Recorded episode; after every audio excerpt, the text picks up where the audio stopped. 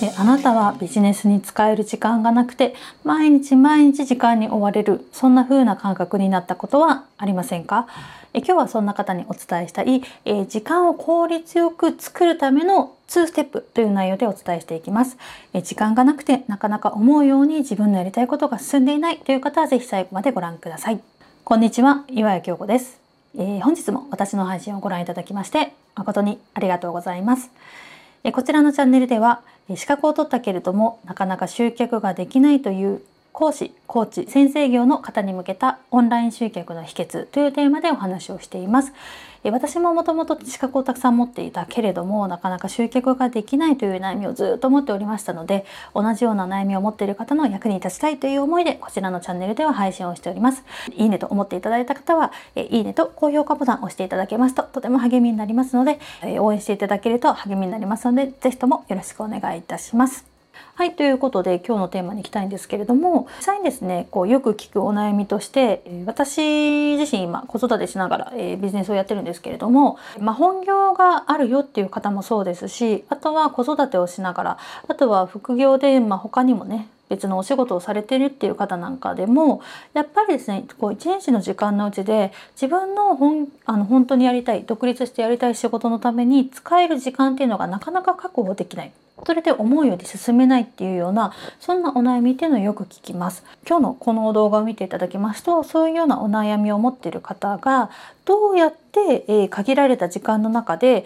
えー、ちゃんとですねこう効率よくこう自分のビジネスをやっていけるようになるのかという計画を立てるとかスケジュールを立てるの前段階の話っていうんですかね。あのまずですね時間の使い方を見直してみよう。そういったテーマのお話になっています、えー、今ですねとにかく忙しくて何から手をつけていいかわからないみたいなそんな状態になっている方は是非最後までご覧いただけると、えすっきりとですね計画が立てられるようになりますので是非とも最後まで楽しみにご覧ください結構ですねあの個人で仕事をしていく時のやっぱ一番のポイントっていかに自分のことをマネジメントできるかっていうことに結構かかってるなっていうふうに思いますあの特に企業初期とかはあれもこれもやんなくちゃいけなくてっていうことも起きますし一日の時間の使い方をですね考えずにやってるとなんかわかんないけど一日終わっちゃったみたいなことって結構よくあります。なのであの時間の使い方とかこうスケジュールの組み立て方の参考にしていただけたらなと思います。で、えおすすめの2つのステップをお伝えしていこうと思います。えまず1つ目はですね時間の無駄をまず見直すってことが1つ目2つ目はですね時間を生み出すためにできることっていうのは何なのかなっていうことを考えていこうというこの2つでのステップをお伝えしていこうと思います。まず1つ目ですね時間の無駄を見直そうというテーマですがえそもそもなんですけど時間がめちゃくちゃめちゃくちゃありますと自分の時間自由時間たっぷりあります余裕があるから起業しますみたいなあとは時間ができたらですね起業をスタートさせたいんですと。あの稼ぎたいんですけど今時間がないんで時間ができたらやりますみたいなですね。この考えはあのすっぱり捨てましょうというのがですねそもそもです。ちょっと厳しいことを言うようなんですけどこれから稼ぎたいよって思ってる人の中で時間に余裕たっぷりだから私稼ぐために何かやりたいなみたいな方がやっぱなくてあのそういう人の方が少なくて時間に余裕がある人っていうのはすでにお金の余裕もある人みたいなのがあったりとか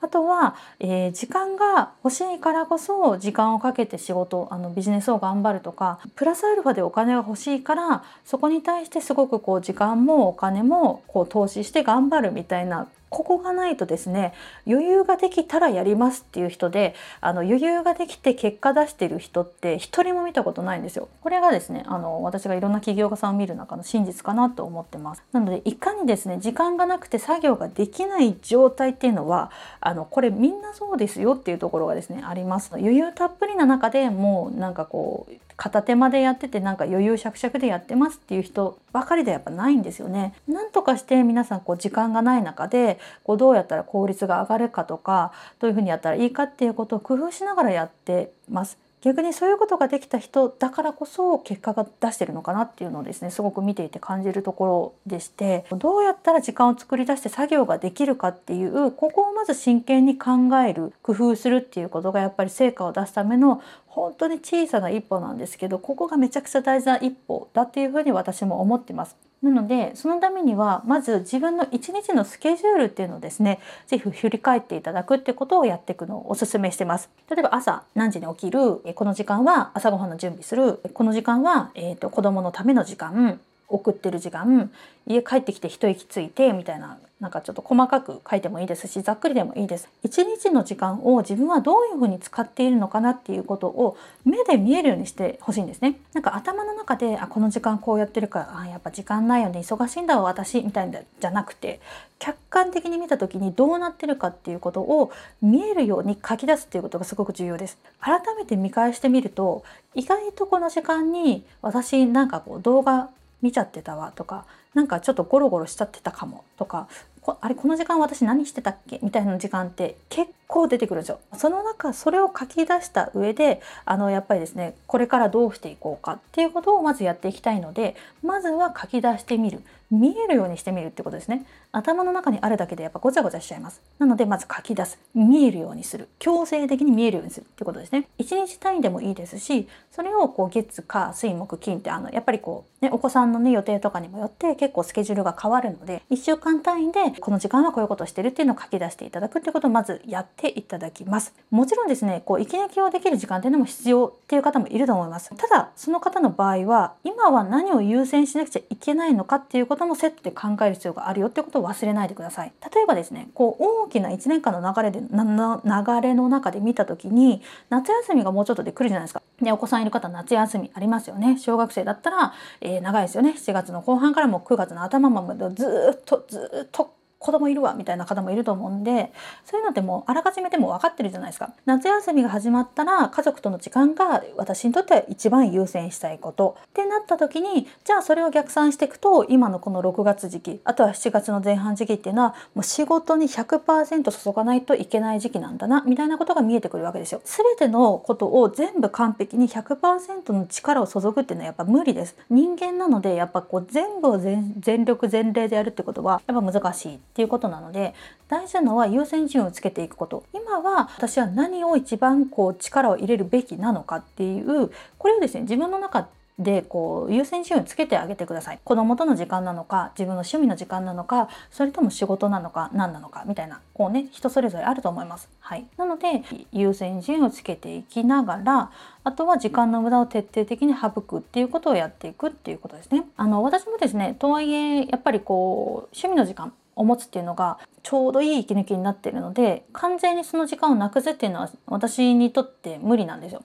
無理なんであの週単位で考えてこの時間は絶対に仕事に集中をする時間。この時間はもう何も考えずに趣味の時間。あと練習する時間みたいな感じで考えたりとかっていうのを考えてあとはとはいええーと、セミナーをやらなくちゃいけないからこの時間はセミナーの健康を考える時間。だけどこの月は趣味をめっちゃ頑張る時間みたいな感じであのバランスをですね見ながらやってるっていう形になってます。やっぱりあれもこれもですねこう大事にしたいっていうのはねやっぱ無理なんですよねっていうところがあります。特に企業初期でこれから本当にこう収益を上げていきたいっていう方はやっぱり仕事を第一優先にする時期っていうのを強制的に作った方がおすすめです。片手間で1日10分とか30分ぐらいでなんかちょっと簡単な作業をやりながらそれでも月に例えば20万30万円って安定して売り上げを上げたいっていうことは、まあ、無理ではないかもしれないんですけど現実的にそれを続けていくっていうのは難しいんじゃないかなっていうふうに思うんですね。やっぱり最初ある程度集中してガッて土台を作って集中する時期を経て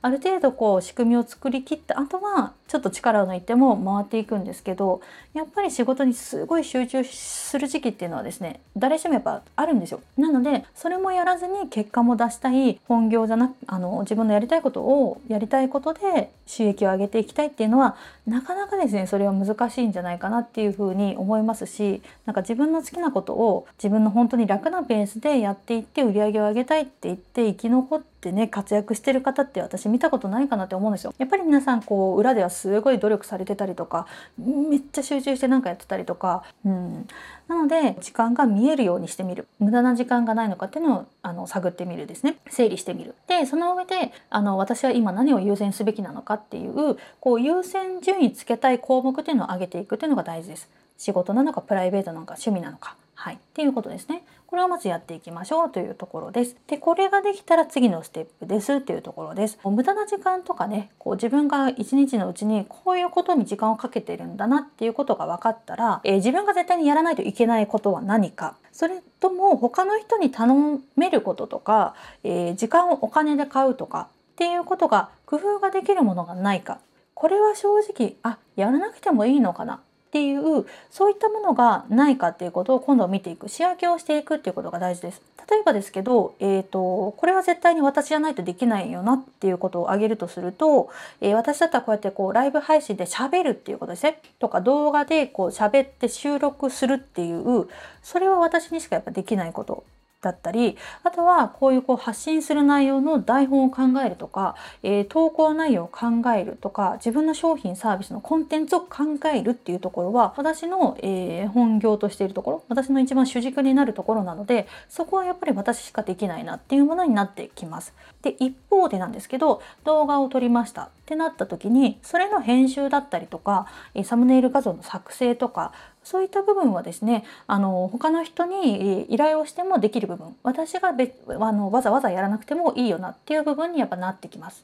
あとはですね家事だったらあの例えば食洗機を使うとかあとはこう掃除機だったらなんかねルンバとか使ってる方とかいるみたいなんですけどそういうふうにこう機械の力を借りる買い物に行く手間を省くためにこうコープとかの宅配を頼むとかですねこういったことなんかも、えー、私の方ではやってます。結構家事ってですね細々と時間を使う細々した時間を使うことが多いのでこういったちょっとした時間の積み重ねもなんか無駄になってくんでそういったところでいかに効率化できるかっていうことをやっていったりとかあとはあの読書とかもする時間がないので私あの Audible っていうこう聞き流しの、はい、音で聞ける読書みたいのをやってたりとか、はい、こういった形でやってます。あとはこれはやらなくていいよなっていうことに関しては、うん、別にやらなくてもなんとかなるよねみたいなあのことこう惰性でなんとなくやっちゃってることっていうのはないのかなっていうのをぜひ考えてみてください。あとはこう誰かにお願いされて付き合いで続けちゃってるよなみたいなこととかもないかなっていうのをちょっと一回考えていただきたいんですね。人との付き合いでやっぱりどうしても断れない仕事ってあると思うんですよ。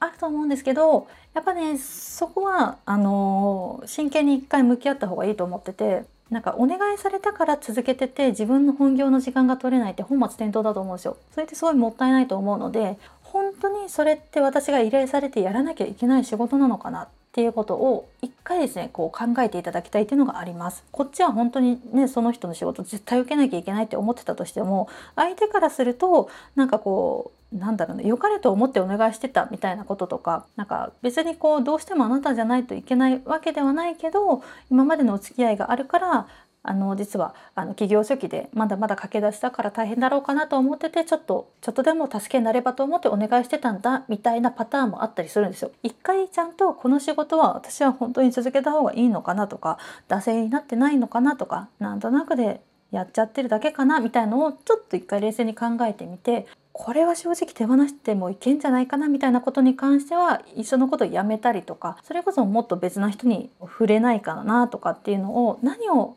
やらないかっていうのをですねこうぜひ分けていただきたいんですね。あのやっぱりですねこうやっぱりこう人生余裕がないとこには新しいものは入ってこないので自分の中で整理整頓をしてこれはもう手放すものだなとか過去の私には必要だったけど今の私には必要ないかなっていうものをですねちょっと考えていただくということもぜひやっていただけたらなと思います。はい、ということで、えー、今日はですね、えー、時間がない方に向けての、まずはこれからやってみようっていう時間管理の、えー、やり方の最初の2ステップということでお話をしていきました。えまとめていきますと、まず1つ目はですね、えまず自分の1日の中で無駄に使っている時間がないか、これを書き出して確認してみよう。見える化してみようってことですね。はい。頭の中で思っているだけではやっぱりなかなかわからないんですよ。なんかあれもこれもやってるなとかそういうふうにこうあれこれ考え出すとごちゃごちゃしてきちゃうので客観的に見てどうなのかっていうのが分かるように、えー、自分の1日のスケジュールそしてさらには1週間ごとのスケジュールでいいです。1週間のスケジュール。この曜日はこういうふうな1日の時間の使い方してるなっていうのを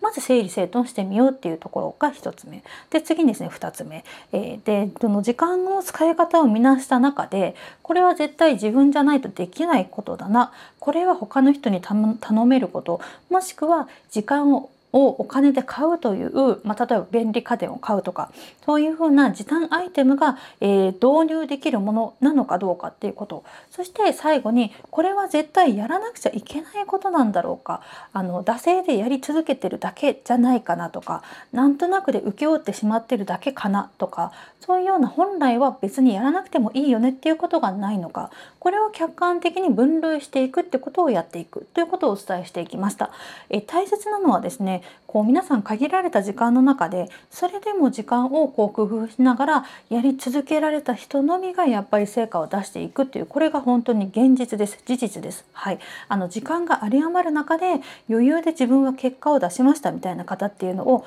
私は一人も出会ったことがありませんし時間がないからこそ頑張ったとかお金がないからこそ頑張ったみたいな人の方がもう本気で頑張る人が多かった多いなっていうそんな印象です。はい、なのでまずはですねこう時間がない時間がないという前に見える化してみる整理してみるっていうところから是非とも始めていただけたらなと思います。はいということで今日の内容は以上となります。また次の配信でお会いしましょう。ありがとうございました。